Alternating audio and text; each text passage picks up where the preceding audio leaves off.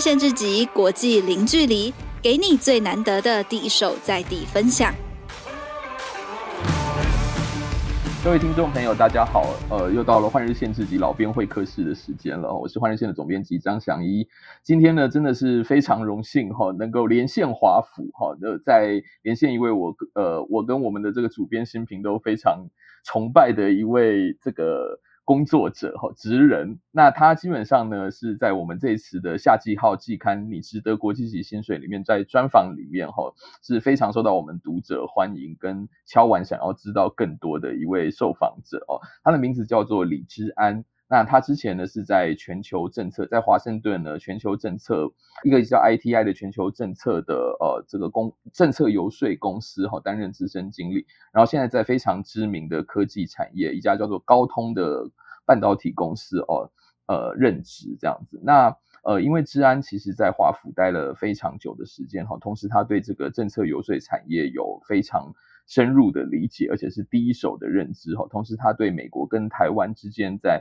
许多政策上的交流也好啊，或者是说呃这个研究也好哈，都非常的有专业这样子。所以呃，我就废话不多说哈，我们请治安先跟大家打个招呼吧。嗨，大家好，我的名字叫李志安，然后我的英文名字叫 Alexa，然后很高兴啊，今天有机会来到换日线跟大家交流。谢谢谢谢志安，呃，之安，因为你在我们这一期的那个杂志季刊里面后，就是我觉得你很呃真实的分享了你呃从台湾的这个清华大学的外文系毕业以后呢，然后到美国哈，从一开始几乎都是一个 outsider 的状况哈，然后一路这样子发展职涯，然后到现在有一个很好的成绩，这样哈，我觉得那个那个报道引起了非常多读者的共鸣，所以。呃，为了让还没有看到这篇报道的朋友们吼，也可以对治安的这个生涯历程有一些了解，可不可以请治安先简单跟我们分享一下哈？就是说，当时你从台湾也是很有名，而且是很好的学校毕业以后，为什么会决定想要前往美国华盛顿哈？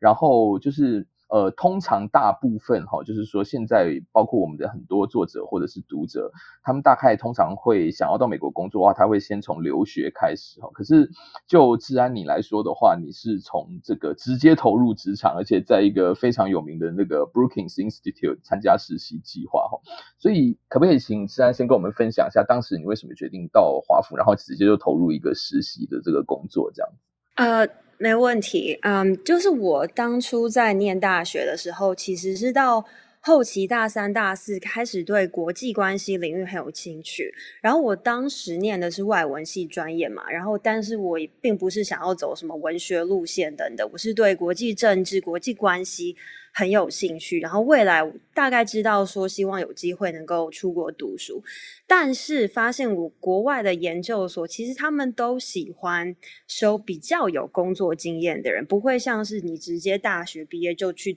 接着读研究所这样。所以当时呢，我在大三、大四的时候，其实开始就是有意识的想要找寻海外工作实习的机会，但是呢，因为我当时大学读的是清大，所以。呃，坦白来说，有关于政治、国际关系的资源，呃，明显可能就是比台大、政大少了很多。但是，嗯、也不会，我当时也没有因为这样就觉得特别沮丧。然后我都会就是会去台大、政大或是其他学校的网网站，留意任何可以出国交换实习相关的机会，然后确保我大概相关。呃，现在手头上有所有的机会，我都有留意所有的申请 deadline、准备资料等等，以及确保我不要就是让机会流失这样子。嗯，所以就是当时看了很多呃一些项目，我很有很幸运的就申请上了一个保德信奖学金补助的项目去华府，然后还有提供很好的补助跟签证这样子，所以就跟我想要呃就是研究国际关系、国际政治这方向的目标嘛，就是完全就是不谋而合了。因为华府是全世界的政治中心，所以要了解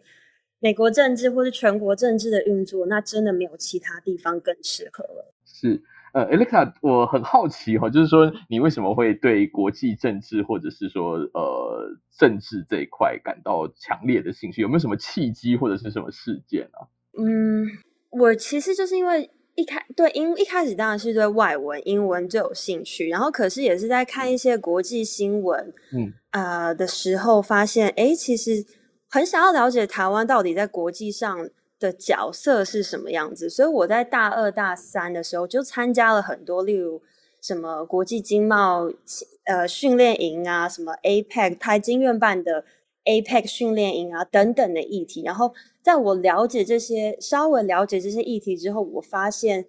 更有趣了，然后就更确定我之后的方向，这样子。嗯、是，那呃，可不可以谈谈，就是说你到了，因为那个 Brookings Institute 真的是哇塞，是非常非常知名的机构哈。那那个时候你一去就等于是说开始实习了，而且同时间也是一个人在华府生活嘛哈。那所以那个时候你有没有一些什么，就是说刚初来乍到的时候，有没有一些什么特别印象深刻的事情？呃，当然有，就来到了一个全全世界，我觉得算是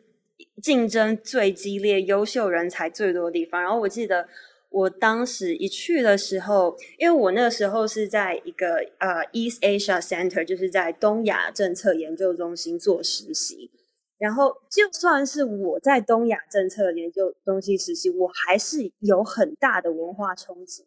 然后其中我可以分享两点，第一个就是。最直接啦，就是排除，就是例如说，发现大家都很厉害，大家都知识上面都很厉害。第一个方面的文化冲击就是礼仪不一样。举例来说，就是美国的职场比较没有所谓的长辈先说话，后辈才能说这种文化，或是长辈在说话，你不能打断举手问问题，或是你要讲话要先举手才能发言，这样的礼仪比较不太一样。相反的，美国人他们喜欢你问问题，是因为你问问题代表你真的有在思考，有在听，有在参与。啊、当然开会的时候呢，可能就是还是要不是要一直打断别人，但是其实很多就是我看到的是长辈跟后后辈更直接的讨论跟交流，然后比较不会有因为你资历比较深，我资历比较浅这样子啊、的差别，所以。我们发言啊、的重要性不一样，就是我发现在美国是，如果你很年轻，你有很好的点子，他们还是会很想要听你的想法，就是比较没有长辈在说话，资深的在说话，你就是要点头抄笔记这种，呃，不太一样。然后也没有说你可能六点了，就是下班了，那你就是老板没有下班，你不能走这种事情，就是你把你的工作做好。你就是可以下班，然后他们相反的也是很强调就是 work-life balance 的。然后另一个冲击，我觉得是 networking 吧，就是华府是一个会一直鼓励你去 networking 的地方。尤其华府是呃政治中心，然后每天都有很多的研讨会。就算是你整天的工作做完了，你四五点下班之后，都会有 work happy hour。然后在台湾呢，你可能就是把自己的工作做好就下班，然后可能下班你就是真的跟自己的朋友聚会。但是在华府呢，很多同事或是老板都会鼓励你下班之后也是多跟呃大家去做 networking，然后你可能会通过这些 networking 的过程中了解别人的工作内容，更进而连接产生啊、一些可能。可以合作的机会，这样子，所以就是从这样子的交谈跟 networking 的过程中，你其实会学到真的各方人马是如何组成华府啊、一个非常独特的政治产业，就是都是 networking 为主这样子。所以简单来讲，总结就是礼仪跟 networking 是最不一样的地方。好酷！我听到知恩的分享，这个不好意思，我脑中，我在外行人脑中就会浮现很多那种看那种美国政治片啊，或者是政治剧的那种剧情。所以是大家都穿着非常漂亮，然后在华府的一些那个 insider 的酒吧里面聊天吗？是这样吗？还是说，其实更多的时候是在一些学术研讨会的场合？其实都有，对，也是可能就是大家就是下班也是会穿着下班的衣，就是上班的衣服，然后去喝一杯这样。但可是有些人就是也会换了比较 casual 的服装再出来，这样子都有。OK，然后也不一定是 fancy 的酒吧，也有就是露天的很便宜的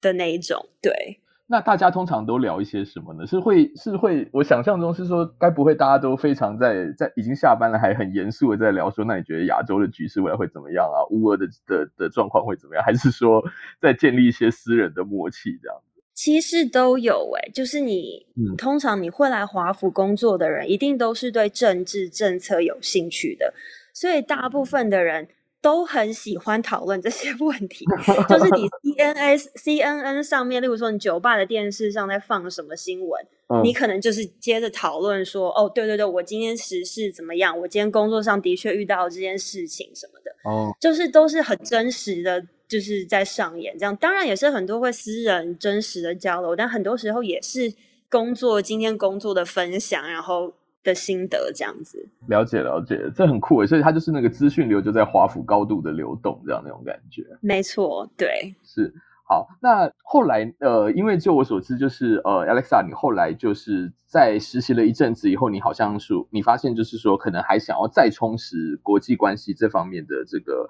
的的学术背景嘛，哈，所以你呃，接下来你就进入了这个约翰霍普金斯大学，也是非常非常知名的学府的国际学院嘛，好，那。呃，而且我觉得更了不起的是，在你得到硕士学位了之后，真的就是成功的留在美国。然后，因为就我我们个人一般的印象来说，都会觉得说，如果是要进入华府的这个政治核心，尤其是进入这种政策游说产业哈，通常如果以一个非美籍的人士来说的话，那门槛真的是非常高的哈。所以，可不可以问一下，就是说，Alexa 分享一下，是说你你觉得让你脱颖而出的关键是什么？这样。嗯，我觉得我特别下功夫的地方，应该就是当我确定我毕业之后就是想要进游说产业的时候，我特别在就是跟人与人沟通方面下了很多的功夫。因为游说产业是一个你要很勇敢、不怕生、要一直跟人打交道的一个产业。然后我觉得可能台湾的教育吧，或是我自己。嗯，求学的时候，也就是可能会是比较害羞，比较怕尴尬，有时候，嗯，所以到一个陌生的场合，比较不太敢发言啊，或是可能比较害羞，不知道要说什么。但是在政治产业这种跟人非常相关的工作，跟人聊天、建立好印象都非常的重要。然后我记得，当我还是实习生，或是还是菜鸟的时候。我去参加会议之前，或是要去一个很多陌生人的场合之前，我都会先做功课，我都会先偷偷的去上网看，呃，这些参加会议的人，他们的 LinkedIn，他们的工作职涯背景是什么，然后我可能会锁定可能两三个我特别想要认识或特别崇拜的长辈。嗯，希望有机会跟他们交换名片或是问问题，然后要先看他们长什么样子，然后再看他们之前待过什么样的地方。所以，当你有机会真的见到这些人的时候，你比较知道说，诶，那你可以问什么样的话题，或是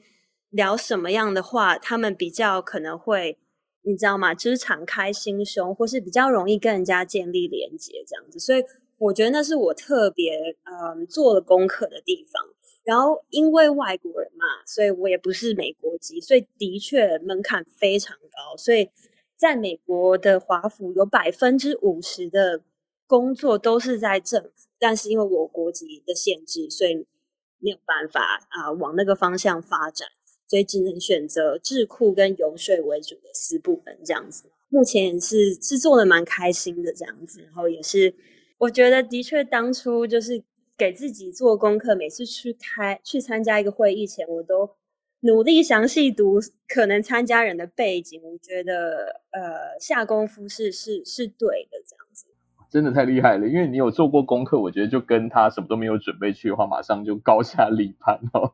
那好，那我觉得既然已经说到了这个游说产业哈，那我觉得可能就要问一个这个重点问题了，就是因为我觉得，呃。就是如同前面讲的嘛，哈，就是说对于这个非美国籍的人，然后他要进入这个门槛这么高的这个华府的游说产业来说是非常非常困难的，所以也因此，大家真的就会非常好奇吼，那甚至可能会有一些刻板印象这样子。那最近台湾也有一些新闻在讨论说啊，我们台湾花了这么多钱啊，然后都到这个呃给这个美国的政策游说产业，那结果好像有一些政政策或者是什么这好像没有也没有一瞬间变好啊，那到底我们花这个钱干嘛吼？所以我觉得这个问题今天这个节目吼真的是 Alexa 是最适合来回答的了吼。所以我想说接下来时间我们是不是就可以请 Alexa 分享一下，就是以你的亲身经验。好，就是告诉我们说，那在华府的这个游说产业，它到底是什么回事？哈，那我知道就是这样讲也太空泛了，所以我觉得我们就换一个方式来讲，我们来讲说，那哪一些事情是不正确的，或者说哪一些大家的一些刻板印象，哪一些可能是错误的迷思？这样。好的，我先说，就是美国的政策游说产业其实是非常复杂，然后非常专业，然后很多时候。嗯，都是有各种法律议题在里面的。然后大部分可能大家对游说的想法，就是那个电影《公敌必救》啊，或是你可能看的《纸牌屋》。但是我会说，电影可能很多部分都是有夸大，没错。但是其实很多地方也描写的蛮写实的。然后就我个人的观察而言，其实华府的政治就是由美国政府游说产业链。跟智库非营利组织三者相互影响所组成的，嗯，然后通常呢，广义的游说产业链，通常你只要在 DC 设立一个办公室组织，就是你通常你只要在华府有办公室，嗯，通常你的工作内容都是有政策分析或是影响政策的工作内容，所以这个是广义的说法。那狭义的说法呢，就是。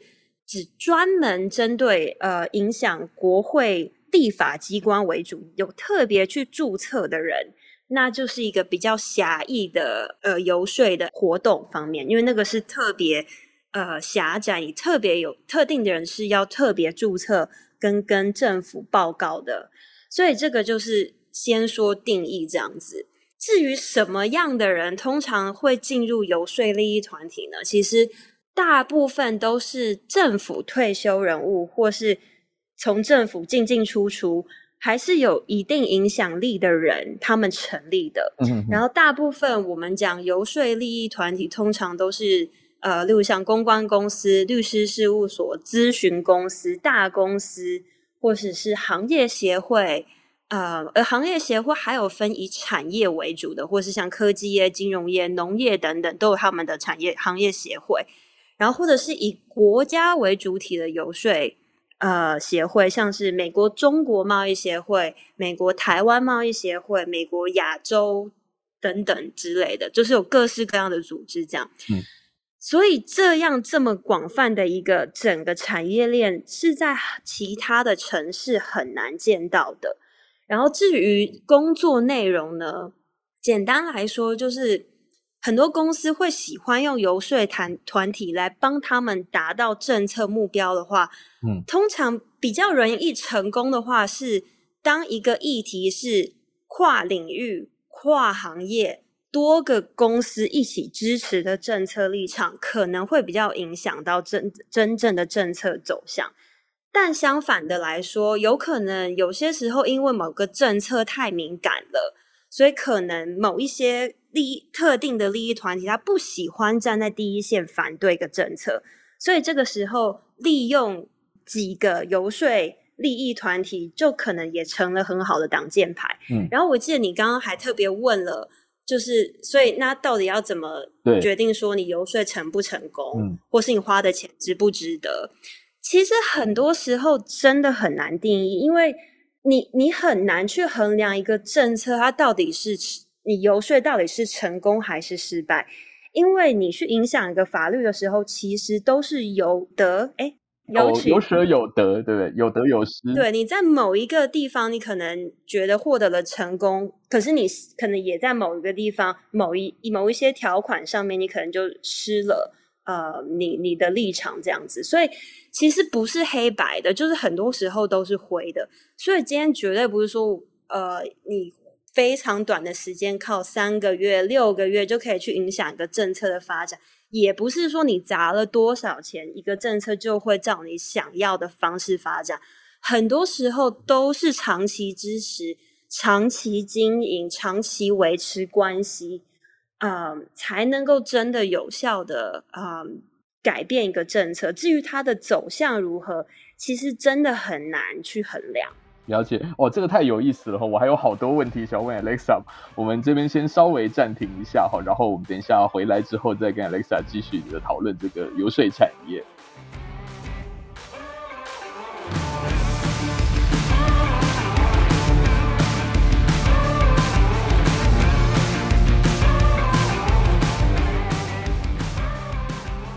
好，欢迎回来节目哈。那刚才听到 Alexa 给我们呃分享，就是说在这个华府这个世界的政治中心哈，这个所谓的游说产业是是它是非常庞杂的哈，然后同时间它也是有非常不同的呃非常多不同的团体跟这个产业链所组成的哈。那我觉得其实这样讲哈，我觉得可能也呃，我觉得可以更具体一点。那我们就直接以 Alexa 实际在呃华府从事的这个工作哈来来开场来开场哈。那就我们这边上次专访 Alexa 的这个报道，好像 Alexa 在一家呃非常知名的这个政策游说公司啊，它其实叫做美国资讯技术产业协会，那它的英文简写是 ITI 哈。那可不可以请呃 Alexa 跟我们分享一下？那以你在 ITI 这实际的工作的这个角度上来看哈，呃，大概平常都是从事一些什么样的工作？然后你 deal with 的对象都是谁这样？OK，没有问题。就是其实简单来说，我可能、嗯、呃一天吧，大部分有百分之七十八十的时间，嗯、呃，都在跟客户。客户就是我们，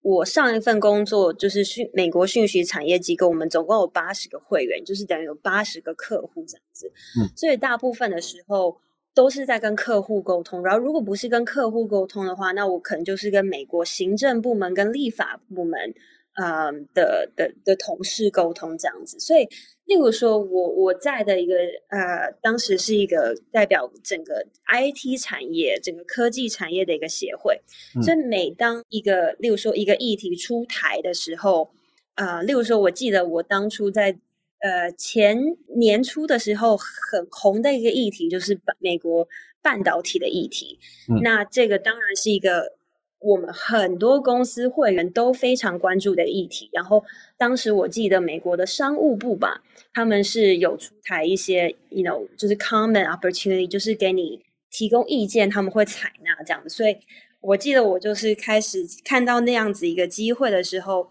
当然就是先联络了商务部的同事出来，先喝个咖啡，了解他 为什么要呃，例如说他想要得到，我们要怎么样帮助他们。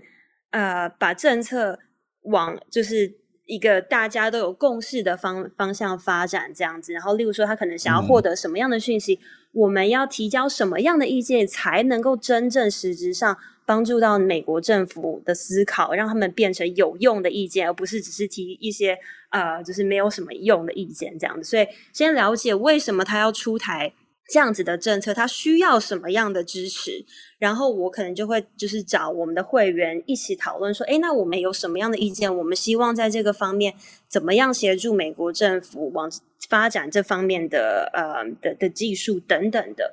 嗯、呃，这样子一整天通常就很很已经算是很忙碌的。然后可能就是下午的时候，你可能就是。了解说啊，那接下来在立法部门上面是有哪一些办公室可能会提出这方面的议题，然后你可能就会跟你的同事、老板一起打电话去询问说，哎，你们对于这个意见，立法部门有没有可能有立法的呃的的意愿啊，或是你们可能会斟斟酌的方面什么？嗯、然后你可能可能就会去 Happy Hour 啊，或去喝个咖啡这样子，然后、嗯、这就是一个很活生生的例子，说当一个政府。美国政府有一个议题开始出来的时候，其实整个产业链都是动起来的。然后你可能会发现，甚至连智库都开始写相关的报告，做相关的讨论。就是整一整个礼拜，只要美国政府开始关注什么样的议题，这一整个礼拜所有的产业链的人都动起来了。其实，其实蛮有趣的，对。真的很有趣。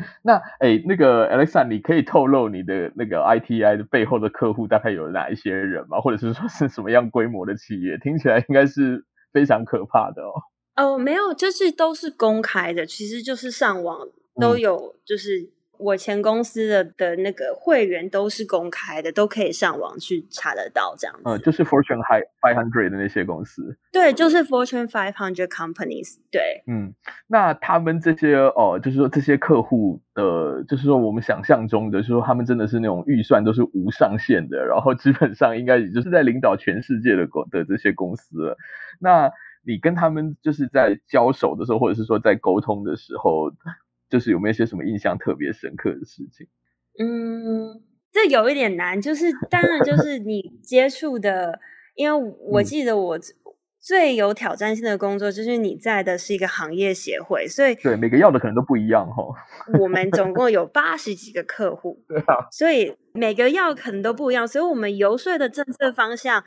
都是要以整个产业的利益为主。简单来说，就是一定要有。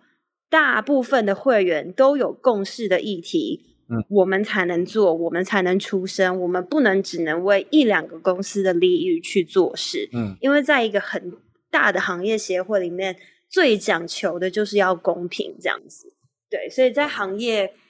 呃，在行业协会，我觉得好处就是接触面非常广。然后会跟很多嗯公司的政府事务部门打交道，这样子，然后了解各个不同的政策需求，然后从异中求同，嗯，然后找出一个大家的 consensus，一个共识，然后朝着这个方向去影响政策，这样子。是，然后我觉得更有趣的是后来。呃，其实你在这边已经做得非常好了哈，而且已经是担任到管理主管职了。那可是后来为什么治安又决定要进入这个高通？就是说，等于是说你进入了这个呃这个 ITI 里面的其中一个会员嘛哈。那他这个工作的内容，某种程度上是不是就跟协会有一些不同这样子？那为什么你会做这样子的选择呢？其实就像我刚刚说的，因为在行业协会做的事情，就是一定要是大部分的会员都有共识的，我才能做。嗯，呃，当然就是接触面很广，但是也是因为接触的公司很广，我往往我就觉得我只能看到他们表面上告诉我的政策立场，就是他们可能就是说，所以我们的立场是 A、B、C 这样子，可是我看不到他们内部。是怎么跟他们的公司内部沟通，以建立这个政策立场？举例来说，他们可能例如说有个议题出来了，政府他们这些公司的政府事务部门，他们到底是怎么跟他们的 operation、business development、他们的 finance 或是 engineering 部门沟通，才产生这个立场的？其实这个是我在行业协会比较难看得到的，嗯，所以我当初在啊、嗯、行业协会工作已经快六年了，然后觉得嗯好像学的都差不多了吧，所以就觉得想要迎接新的挑战，然后专门希望能够增加我的专业度，看到看到一个庞大的科技公司内部是怎么对一个议题产生立场的。嗯，所以我当机会来的时候，我就我就决定啊、嗯，就是争取这样子。是，那 Alexa，其实你现在在的这个产业哈，真的就是现在全世界的目光焦点了。那其实就是包括我们台湾的这个护国神山也属于这个产业嘛。哈，那我我觉得就是听到现在，我我个人感觉啊，哈，就是说我觉得其实。Alexa 的这个职涯发展虽然说是非常的丰富多元，可是我觉得你一直扣着两个关键字，真的就跟你在学生时期的时候那个目标一样哈。我觉得一个就是国际事务，然后一个其实就是当然跟台湾的竞争力非常有关系的科技政策和跟科技产业这样子。那所以我我想要请教 Alexa，就是说呃，因为过去 Alexa 一直到目前为止的职涯哈，应该都是以就是美国。为中心，然后呃，OK，不管是高通也好，或者是整个产业协会也好，那我们对亚洲的策略是什么？这样这样子的一个切角，在从事策略研究的工作嘛，哈。那但是因为刚好 Alexa 你也是出生于台湾嘛，哈，所以如果反过来看哈，就是说有点像主客意味的那种感觉，就是那从这个从美国到亚洲的视角，如果我们反过来从台湾这边的为为这个出发点来看的话。呃，你会觉得说，我们台湾不管是产业也好，或者是科技政策也好，就是说，如果我们想要进一步的跟国际接轨的话，你觉得我们有哪一些机会跟挑战？这样这个问题可能很大，但是就是请 Alexa 就你自己觉得的比较有感的地方回答，好不好？啊，你是说从台湾是专门从科技供应链方面的机会跟挑战吗？还是就是台湾跟国际化，嗯，怎么样变得更国际化？哦，我觉得这可能是两个议题哈。那我觉得先从你最熟悉的科技业讲起好了，好不好？好好，嗯，从台湾的角度来讲，台湾当然在这一波世界各国都很重视半导体产业的趋势中，我觉得当然是有蛮多的机会的。嗯，我觉得首先台湾的优势应该就是，嗯，被美国跟美国盟友国家认定是民主联盟，而且是一个自由贸易的市场。嗯，而就是现在，美国跟美国盟友国家们一直在强调可信赖的供应链伙伴。嗯，虽然可信赖的供应链伙伴 这个名词还没有一个很好的定义，嗯，但台湾其实就是一个强而有力的合作例子。然后，其实我们也看到很多新闻像，台美就是半导体更多方面的交流，都是很好的例子。然后我觉得另外一个台湾嗯可以关注的机会，就是因为半导体供应链真的不是只有跟半导体有关而已。嗯，半导体产业它跟未来的科技发展，就是人工智慧啊、5G 啊等等的布局都都很相关。嗯，而且就是半导体产业真的不是只有科技业受惠，而是所有整个产业其他产业。都跟晶片很有关系，嗯，所以我觉得台湾不能只是把眼光就是只看向半导体供应链而已，而是要加强发展。我觉得其他所有跟晶片发展有关的领域，就是深化这方面的贸易啊、投资啊、技术合作等等。但是台湾就是因为非常特殊，所以也是有蛮多的挑战。嗯，um, 我觉得很明，最近蛮多的例子就是，例如说，台湾的半导体产业受到很多来自中国的网络攻击啊，或者是我们有很多高科技的工程师就是被一直被挖角啊，人才流失。嗯，然后不讲到就是外部，而讲到内部，我们自己还是当天然灾害一有地震等等的事情发生的时候，那我们的水。电供应到底稳不稳？其实这个就是内部的挑战，这样子。所以我觉得是总结了说，当然是未来有非常多的机会，但是自身嗯在科技科技供应链这方面也是有很多的呃挑战的。嗯，那如果以刚刚有第二个层次的问题嘛，哈，就是说呃，就是以你在这个。华盛顿的世界的政治中心观察了这么久，哈，就是说，而且实际的参与，那你觉得，如果说我们台湾比较广泛的来说，然后可以希望更进一步的跟，不管是说国际社会也好，或者是说这个自由社会也好，有更多更有意义的实质互动，然后增加我们的国际能见度也好，或者说增加我们的国际影响力还好的话，以你呃这实际在华府从事这个政策游说工作来说的话，你会给我们台湾不管。就民间也好，或者是政府也好，或者是一些 NGO 组织也好，呃，要跟国际接轨这件事情，大家其实都知道。但是具体来说怎么做，你会给我们一些什么建议？这样子？嗯，我觉得用一句最简单的话来讲，应该就是，嗯，台湾必须要更多元化，而且更具有包容性。嗯嗯，就是我看了，好像近期有蛮多强调双语教育。嗯的的计划，这当然都是好的发展。当然，加强英语教育是很重要。对，呃，像就是香港啊、新加坡这样的大城市，他们不仅不管是工作或是生活上，他们其实都是蛮广泛的使用英语。那英语的确是国际化必要的条件。嗯，然后我也看到行政院好像有一些什么双语人才二零三零等等的政策，这都是很好的第一步。嗯。但是我要说的就是，英语教育不等于国际观。嗯，你讲的很好，不等于就有文化包容性。嗯，然后所以我记得我好像看到就是那个政策，看到最后下面有写一个说什么哦，所以多益应该要考几分？然后我我就笑了，因为我觉得英文教育不应该是一直强调考试要得几分，或是你要拿什么证照，嗯，而是要鼓励学生去关注国际事务。还有对世界，嗯，保有好奇心吧。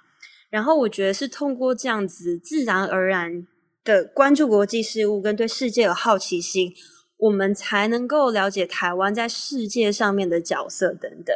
然后我也看到台湾近期有好像有一些法律修改，就是尽量吸引外国人才来台湾工作的的专法吧。嗯，这这都是很好的开始。但是我觉得台湾人更要学习的是，你要如何对这些外国人，不管他来自欧美或是东南亚，你要怎么去不会有任何歧视或不了解的眼光？那那其实是需要时间的。可是那个真的是关键。然后我觉得在美国一个很好的例子就是，他吸引了全世界的人才。当然说美国不是很完美，但是他的确。有很高的文化包容性，所以我可能一整天走在路上，我会看到呃白人、黑人、亚洲人、拉丁美洲人，然后各个不同宗教信仰的人。嗯，但是在台湾的话，其实你很难看到各式各样的人，所以我可能会觉得短期台湾可以就是先以新加坡为例嘛，就是以吸引亚洲的人才为短期目标，然后加强。我们真正意义上面的文化多元性跟包容性。嗯嗯嗯，我非常非常同意这一点哈，因为其实我自己有时候去东南亚的国家出差，至少首都的部分啦哈，其实其实它就是最最表象、最最肤浅的观察，就是说，哎，你会看到它街上有非常多来自不同国家的人哈。那但是进一步看的话，其实比如说像不管是马来西亚呀也好啊，或者是印尼也好，其实大家的文化背景其实差异是挺大的。那台湾相对来说，大概就是。最主流的大概就是一种到两种这样子，那这个部分的话很容易会比较陷入一些可能非黑即白的框架，或者是说就是就是相对来说可能没有办法像像 Alexa 刚刚讲到的那么包容，这可能是真的需要练习，它远远比英文分数多高重要，这点真的非常重要。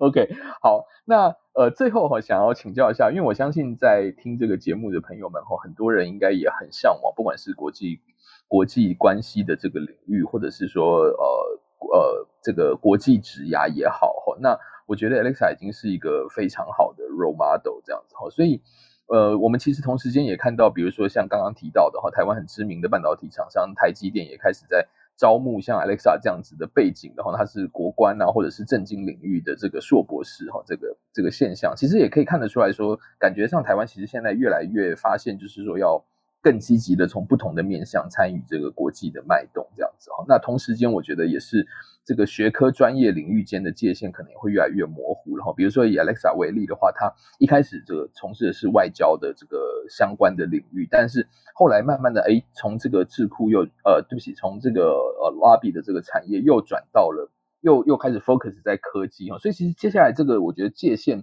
是越来越模糊的哈。所以。我我觉得真的就是说，要是我现在是二十几岁的话，我真的不晓得未来，就好像未来什么事情都可以做，但是又好像不晓得到底要 focus 在哪一块哈。所以我觉得这个部分真的很想问问看，Alexa，作为我觉得你现在是既有专业，然后它同时又能够符合你的志趣，我觉得真的是一个很棒的 case。那你会给这个学弟妹们也好，或者是同侪一些什么样的建议？如果我们接下来要在这个多变的环境中发展职涯的话，你会希望大家注意哪些面向这样？嗯，我我觉得你刚刚讲到一点蛮好，就是现在学科专业领域之间的界限的确是越来越模糊，所以我觉得这这个意味就是在你追求专业的同时，你还要记得要有跨领域的视野。嗯，所以我觉得这对非理工专业的学弟妹应该是个好消息。嗯嗯，就是我我从科技业的角度来说。例如说，科技的进步对现代社会的确带来了很多冲击嘛。